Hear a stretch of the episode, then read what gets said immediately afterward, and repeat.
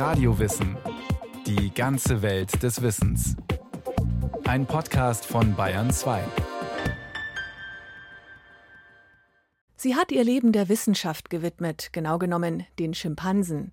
Die weltberühmte Primatologin Jane Goodall hat Jahre unter den Affen verbracht, unglaubliche Strapazen auf sich genommen und dabei Erkenntnisse gewonnen, die das Bild von unseren nächsten Verwandten völlig verändert haben. Heute setzt sie sich weltweit für Naturschutz und Frieden ein.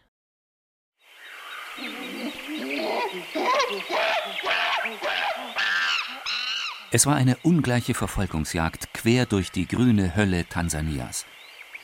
Hoch oben, im luftigen Dach des Urwalds, hangelt sich ein Schimpanse, der einmal als Davy Greybeard in die Primatenforschung eingehen sollte, behende und scheinbar ohne jede Mühe von Ast zu Ast. Unten, im dichten Gestrüpp, wo man kaum einen Fuß vor den anderen zu setzen vermag, die Luft feucht und stickig ist, wo giftige Schlangen und zahllose Insekten hausen, kämpft sich eine junge Frau vorwärts. Die Haare aufgelöst, die Kleidung nass vor Schweiß. Längst hat sie die Orientierung verloren. Doch ihr Blick geht immer wieder nach oben, wo sie zwischen dem dichten Blätterwerk nur mühsam den Schatten des Menschenaffen erkennen kann. Sie droht ihn zu verlieren, hastet weiter und verfängt sich endgültig in einem dornigen Gestrüpp. Dieser Tag in den frühen 60er Jahren irgendwo im tansanischen Gombe-Nationalpark hätte so enden können wie schon so viele im Leben der Jane Goodall. Doch dieser Tag sollte das Leben der jungen Forscherin ein für allemal verändern. Aufgeben, das weiß sie, dafür ist es längst zu spät. Sie kämpft sich frei, kommt mit blutigen Striemen aus den Dornen und sieht vor sich einen kleinen Bach. Da sitzt er, der alte Schimpanse, und scheint sie zu erwarten.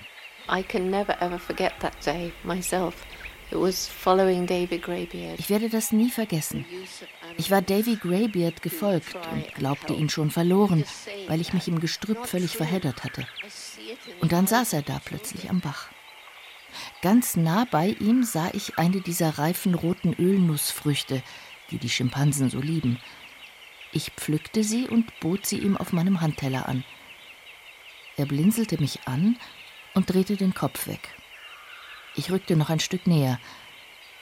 Da schaut er mir in die Augen, nimmt die Nuss und lässt sie fallen. Er wollte sie wirklich nicht.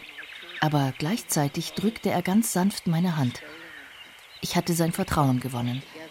Es war wie eine Kommunikation in einer Sprache, die wir beide aus einer uralten Primatenvergangenheit mitgebracht hatten und teilten. Worte brauchte es nicht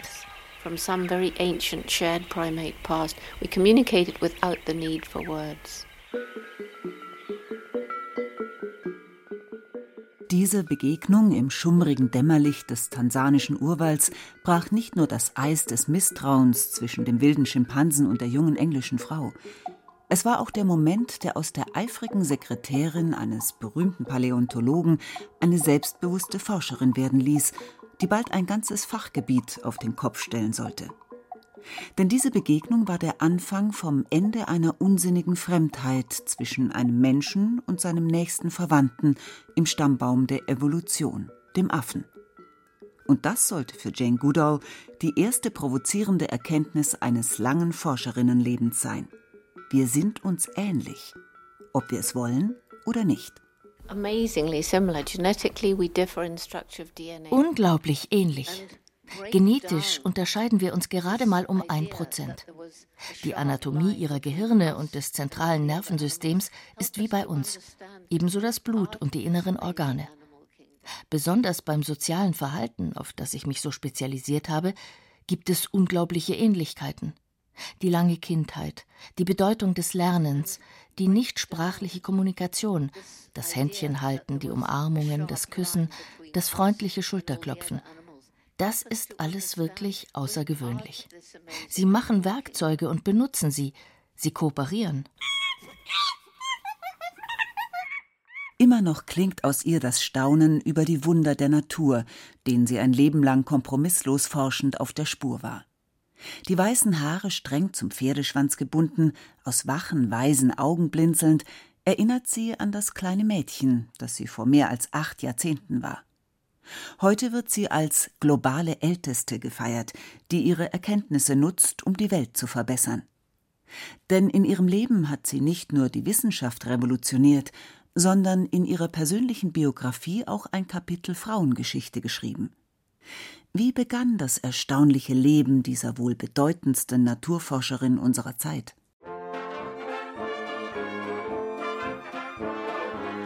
Jane Goodall wird am 3. April 1934 in London geboren.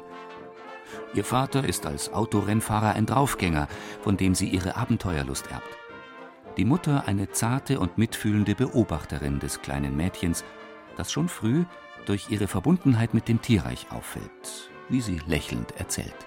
It seems I was born with a love of animals and a curiosity about animals. Es scheint, ich wurde mit einer Liebe und Neugier zum Tierreich geboren. Als ich eineinhalb Jahre alt war, kam meine Mutter in mein Zimmer und entdeckte mich mit einer ganzen Handvoll Regenwürmer im Bett, weil ich wohl wissen wollte, wie sie sich ohne Beine fortbewegen. Aber anstatt mich zu schelten, sagte sie nur, Jane, sie werden sterben, wenn du sie hier lässt. Sie wollen in den Garten. Also brachten wir sie zurück. Schon in ihrer Kindheit wird das draußen ihr Zuhause. Sie erforscht in Hühnerställen, wie die Eier aus dem Huhn kommen, verzieht sich auf die höchsten Bäume zum Lesen und träumt davon, wie Dr. Doolittle die Tiere zu verstehen. Als junger Teenager verliebt sie sich nicht in den Nachbarjungen, sondern in Tarzan, dessen Abenteuer sie im grünen Nest ihres Lieblingsbaums verschlingt. And what did Tarzan do? He married the wrong Jane. Und was machte der? Er heiratete die falsche Jane. Aber damit begann mein afrikanischer Traum. Ich beschloss, in Afrika mit wilden Tieren zu leben und darüber Bücher zu schreiben, wenn ich groß sein würde. Ich wurde ausgelacht. Du hast kein Geld. Afrika ist weit weg. Du bist nur ein Mädchen. Nur meine Mutter sagte, wenn du das wirklich willst, musst du hart arbeiten, jede Gelegenheit nutzen und nie aufgeben and take advantage of any opportunity, but don't ever give up. Es scheint, als wäre damals ein visionärer Same in die Seele des Kindes gepflanzt worden, der langsam zum Lebensbaum reifte. Auch wenn zunächst nichts darauf hindeutete, dass aus dem Mittelschichtmädel eine große Entdeckerin werden könnte. Die Familie hatte wenig Geld, an ein Studium war nicht zu denken. Jane wurde Sekretärin jobbte als Kellnerin und schaffte es trotzdem irgendwie, den Kontakt zu ihrer Vision nicht zu verlieren. Jeder Pence wurde zur Seite gelegt, bis das Sparschwein voll genug war für eine Reise nach Kenia. Eher zufällig fand sie in Nairobi einen Job im Nationalmuseum und wurde Sekretärin des berühmten Erforschers der menschlichen Frühgeschichte, Louis Leakey. Und dann geschah das Wunder der unerwarteten Gelegenheit, die Jane Goodall sofort ergriff. Nach seinen sensationellen Knochenfunden unserer Urahnen in Westafrika kam der Paläoanthropologe Leakey auf die Idee, dass man am Verhalten der Schimpansen erkennen könnte, wie der Urmensch gelebt hat. Doch der englische Forscher war sich darüber im Klaren, dass man die These einer engen sozialen und kulturellen Ähnlichkeit zwischen Mensch und Affe nicht mit den herkömmlichen Forschungsmethoden beweisen können würde. Also schickte er kurzentschlossen seine Sekretärin in den afrikanischen Busch des Gombe Nationalparks. Als Louis Leakey mir das erste Mal vorschlug, das Leben der Schimpansen zu erforschen, konnte ich gar nicht glauben, dass er mich damit meinte. Ich hatte doch keine Ahnung. Aber nach und nach hat er mich überzeugt. Er wollte ganz bewusst jemand, der nie eine Universität von innen gesehen hatte, denn damals, Anfang der 60er, waren all die Verhaltensforscher vernagelte Reduktionisten. Als ich im Gombe Nationalpark mit meiner Arbeit begann und den Affen Namen gab, hatte ich keine Ahnung, dass man sie eigentlich hätte nummerieren müssen. Ich hätte auch nicht über ihre geistigen Fähigkeiten sprechen dürfen, weil man sagte, nur Menschen hätten Geist. Von all dem hatte ich keine Ahnung. Mein wichtigster Lehrer war mein Hund gewesen, von ihm wusste ich, dass Tiere Geist, Persönlichkeit und Gefühle haben. An der Universität hätten sie mir all diese Überzeugungen genommen, und ich wäre ein kühler und objektiver Wissenschaftler alter Schule geworden. So aber haben die Schimpansen und mein naiver Glaube an meine Überzeugungen die Wissenschaft verändert. Ob es Naivität war oder schlicht gesunder Menschenverstand und ein offenes Herz, Jane Goodall packte das Nötigste zusammen, dazu Feldstecher und Notizblock, und verschwand in der Wildnis, um die Menschenaffen dort zu beobachten, wo sie zu Hause waren, im Urwald. Statt aus sicherer Entfernung nur die Hälfte zu sehen, blieb sie ihnen auf den Fersen, um fast eine von ihnen zu werden. Weil die Schimpansen monatelang von der Menschenfrau erstmal nichts wissen wollten, blieb der jungen Engländerin Zeit, in der Lebenswelt unserer nächsten Verwandten ein neues Zuhause zu finden. Sie überwand die dünne Schicht der Zivilisation und gab sich der Wildnis hin. Da draußen im Wald alleine zu sein, war für mich absolut wunderbar. Es war, als würde ich ein Teil vom Wald. Wenn du alleine bist, vergisst du das Menschsein und wirst ein Teil vom Ganzen. Vielleicht weil sie als Mensch vom Thron der eigenen Überlegenheit heruntergestiegen war, begannen erst Davy Greybeard und dann die anderen Schimpansen ihr zu vertrauen. Jane Goodall lebte unter ihnen, die Gattungsgrenze verschwamm immer mehr. Alles schien ihr interessant. Sie studierte das gesamte Sozialverhalten, die Regeln der Gemeinschaft, die Freund- und Partnerschaften, die Erziehung und die Jagdtechniken, den Aufbau der Horde und die Hierarchien. Und sie konnte beobachten, was niemand vor ihr gesehen hatte. Als sie beispielsweise bewies, dass Schimpansen ganz gezielt Werkzeuge benutzen, um an Nahrung zu kommen, stand die Forschungswelt Kopf. Weil mit den neuen Erkenntnissen der Ähnlichkeit zwischen Mensch und Tier der Homo sapiens sapiens ein weiteres Stück seiner angeblichen Besonderheit verlor. Jane Goodall bemerkte zunächst nur wenig davon, welchen Aufruhr sie verursachte. Sie lernte stattdessen im Dschungel die unterschiedlichen Kommunikationsformen mit Hilfe von Mimik, Gestik und Laute ihrer Schimpansen zu verstehen und nachzuahmen, und sie begriff, dass die Schimpansen ähnliche Gefühle zum Ausdruck bringen wie Menschen. They range from very quiet sounds like the soft of greeting and the laughing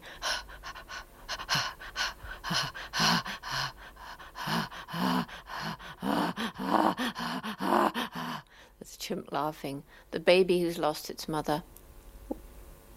Da gibt es Flüstern und Lachen, das Klagen der Babys und die lauten Rufe quer durchs Tal, bei denen jeder seinen eigenen Klang hat.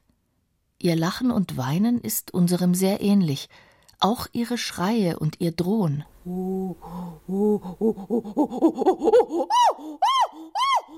All das klingt ganz wie bei uns, wenn wir unseren Gefühlen Ausdruck geben. Deshalb verstehen wir es. Es dauerte nicht lange, bis Jane Goodall sich von ihrem Mentor Louis Leakey emanzipierte. Ihre Forschungsarbeiten stießen auf breites Interesse. Ein Film der National Geographic machte die junge blonde Abenteurerin weltweit bekannt.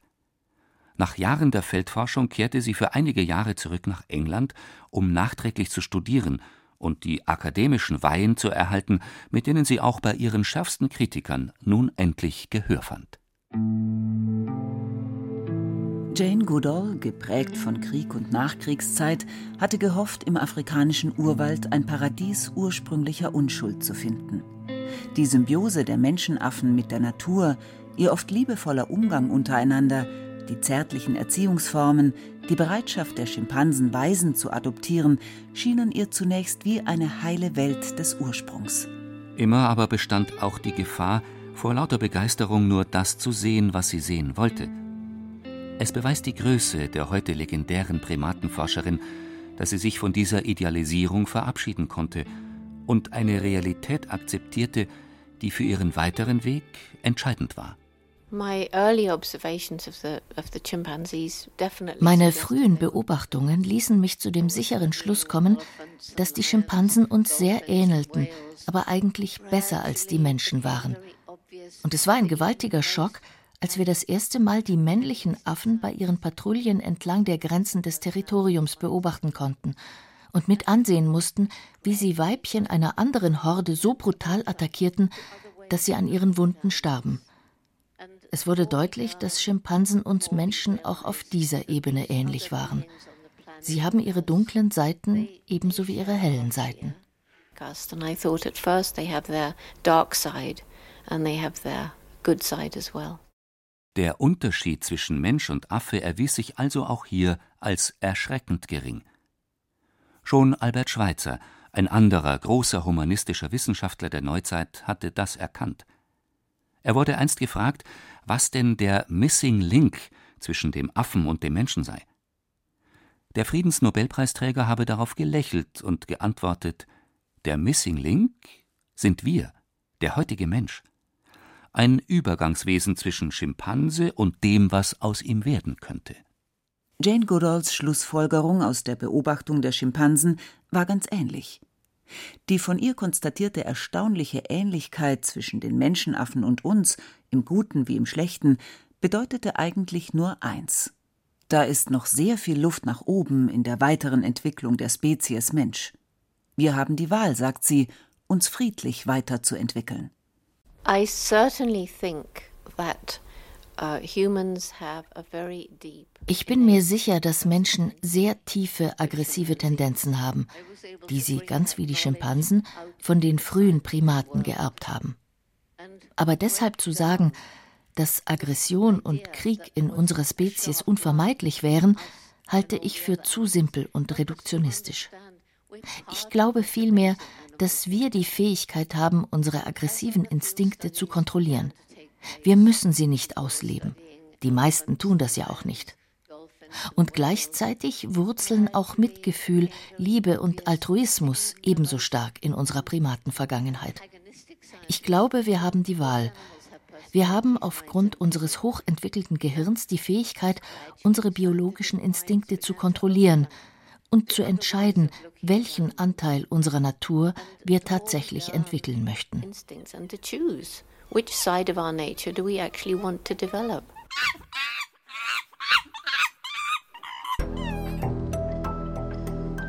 Von da an beginnt sich Jane Goodalls Perspektive zu verändern.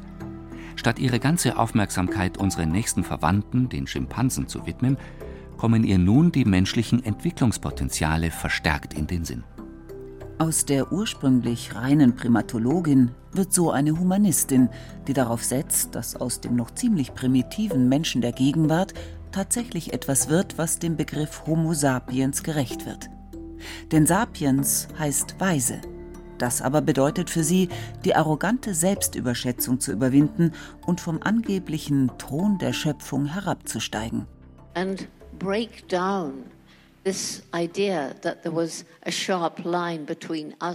das heißt, die scharfe Trennlinie zwischen Mensch und Tier zu überwinden und zu begreifen, dass wir tatsächlich ein Teil des Tierreichs sind.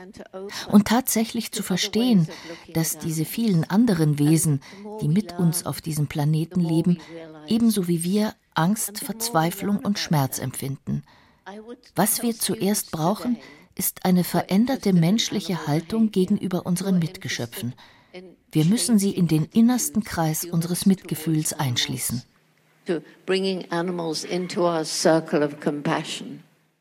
Aus Jane Goodall war mittlerweile eine Professorin an Elitehochschulen wie Harvard geworden.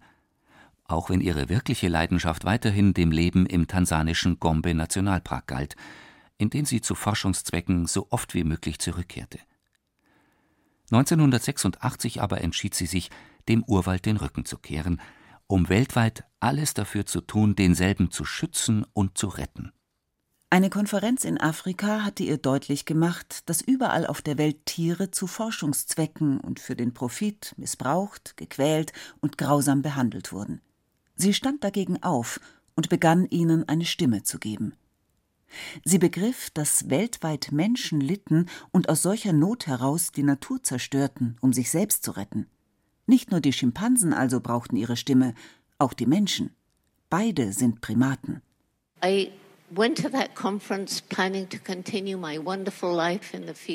Ich war auf diese Konferenz gefahren, um mein wunderbares Leben im Dschungel fortzusetzen und kehrte als Aktivistin zurück in die Menschenwelt. Die Bedrohung der Schimpansen führte mich direkt zu den Lebensumständen der Afrikaner, die rund um die Territorien der Menschenaffen in schrecklicher Armut, Hunger, ohne Gesundheitsversorgung und Bildung lebten. Und mir wurde klar, dass jeder Ansatz der Arterhaltung von Schimpansen und dem Umweltschutz scheitern würde, solange sich die Lebensbedingungen der Menschen nicht verbesserten. Das führte dann zur Gründung der Jane Goodall Institute zur Verbesserung der Lebensqualität.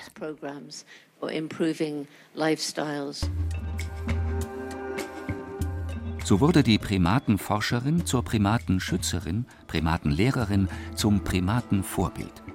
Sie pendelte über den ganzen Globus, engagierte sich hier gegen Massentierhaltung, dort für Menschenrechte, in den USA gegen Tierversuche in der Pharmaindustrie, im globalen Süden für Schulbildung.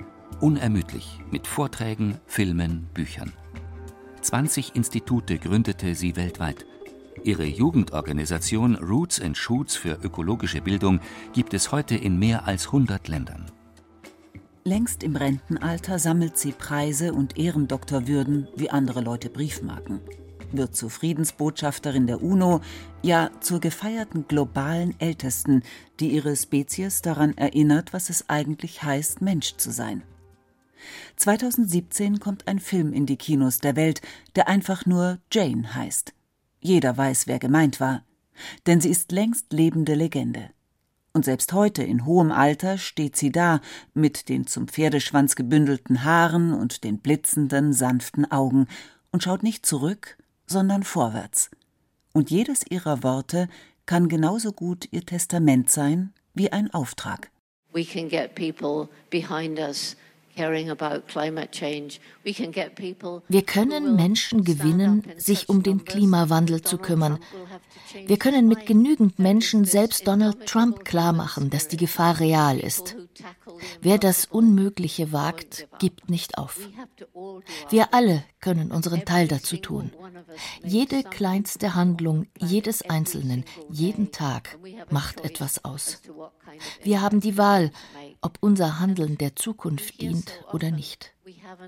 Man hört das so oft, dass wir den Planeten nicht von unseren Eltern geschenkt bekommen, sondern ihn nur von unseren Kindern geborgt haben. Heute ist es Tatsache, dass wir ihn nicht geborgt, sondern ihnen längst gestohlen haben.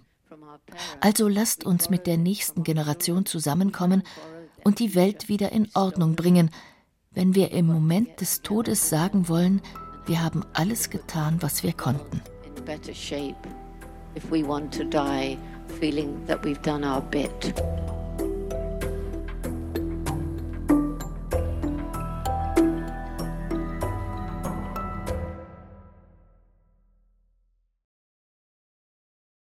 Das war Radio Wissen, ein Podcast von Bayern 2. Thema dieser Folge Jane Goodall, Primatologin und Botschafterin des Friedens – von Gesiko von Lübcke. Regie führte Sabine Kienhöfer, es sprachen Rael Comtes, Irina Wanker und Friedrich Schloffer, Technik Daniela Röder, Redaktion Bernhard Kastner. Wenn Sie keine Folge mehr verpassen wollen, abonnieren Sie Radio Wissen unter bayern2.de slash podcast und überall, wo es Podcasts gibt.